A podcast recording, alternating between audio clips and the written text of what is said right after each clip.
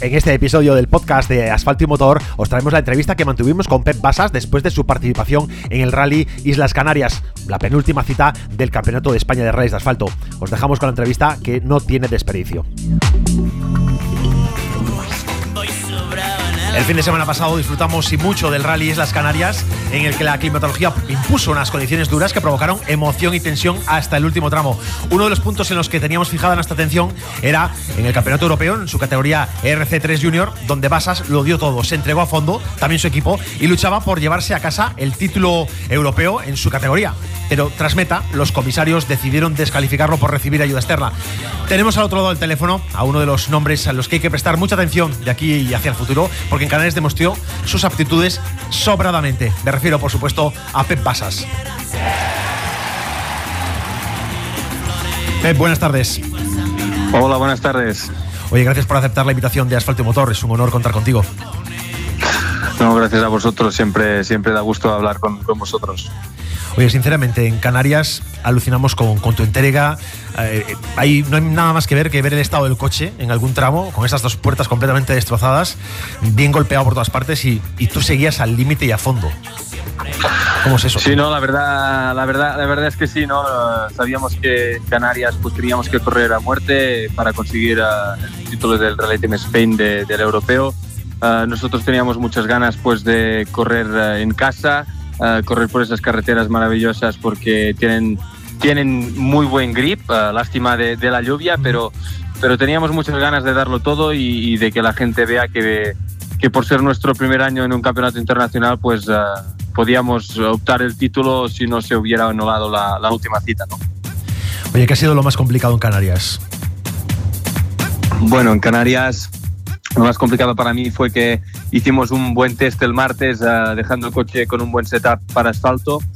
Y, y, después pues uh, empezó a llover ¿no? los días de la carrera, pero sobre todo uh, en Artenara, sobre todo arriba, arriba de los tramos, pues muy, muy, mucha niebla, algunas partes muy sucias, pero, pero esto, ¿no? Lo más complicado fue que era un rally de 200 kilómetros. Ya.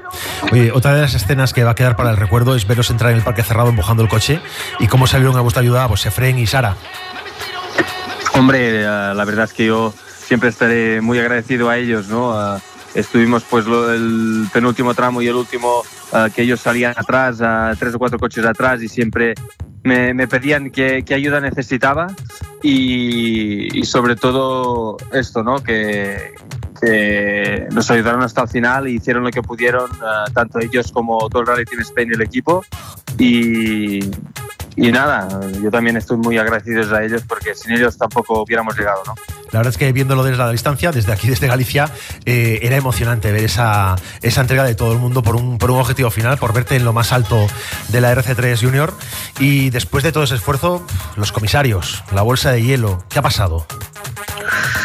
Bueno, uh, la verdad es que ellos tienen razón, ¿no? Uh, el reglamento es el reglamento, tú lo aceptas una vez empiezas a correr el, el campeonato y, y pues lo que pasó pues, pues es lo que está redactado. ¿no? Nosotros intentamos llegar hasta la asistencia, sea como sea, el motor estaba completamente roto.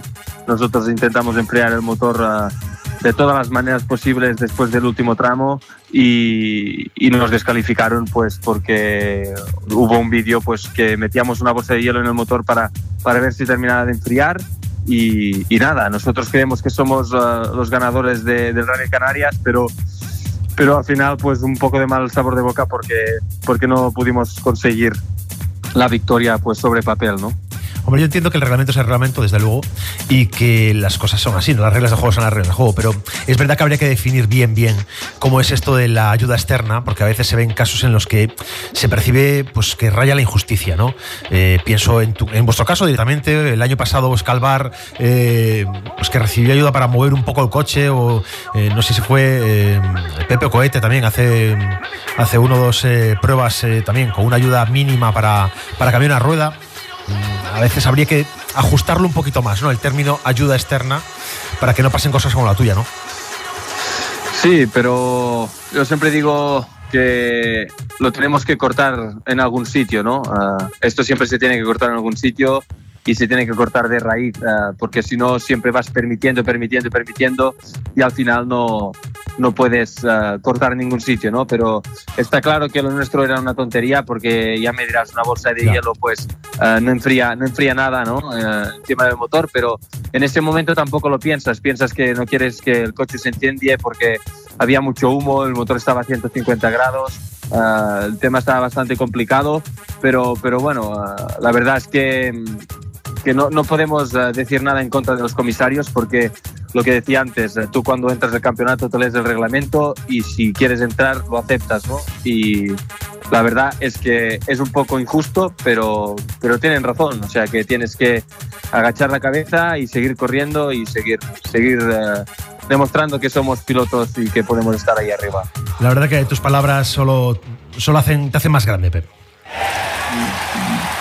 Bueno, uh, hacemos, ya te digo, lo que nosotros sabemos hacemos, uh, corremos todo lo, que podemos, nos quedamos pues con los tiempos que hicimos, que ganamos a, a muchos R5, a nombres grandes como Craig Breen, como, como Solberg, como, como mucha gente que, que, lleva muchos kilómetros y con coches mucho mayor que los nuestros y nos quedamos pues con el ritmo que teníamos, que, que la, la, verdad es que nos sorprendimos un poco que con un coche de tracción delantera pudimos, pudiéramos ganar pues varios R5 y, y, esto, ¿no? Sobre todo nos quedamos con esto y quedamos que fuimos campeones en la pista y luego uh, el reglamento del reglamento y, y, nos descualificaron. Oye, mmm, vamos a lo positivo porque los puntos que has aportado a lo largo de toda la temporada han hecho que el Rally Team Spain sea campeón por equipos. Sí, esto era lo principal que veníamos buscando en Canarias, ¿no?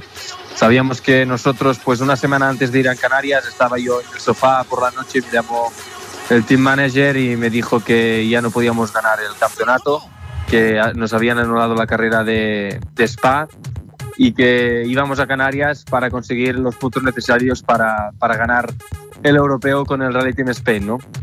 Y así íbamos, con esa mentalidad, con la mentalidad ganadora, mentalidad de, de, demostrar que somos rápidos y gracias a Dios pues al final pudimos ser campeones del Rally Team Spain, uh, que era necesario por toda la ayuda que me han dado para, para llegar a correr un campeonato de Europa, que, que sin su ayuda pues es, es imposible, ¿no?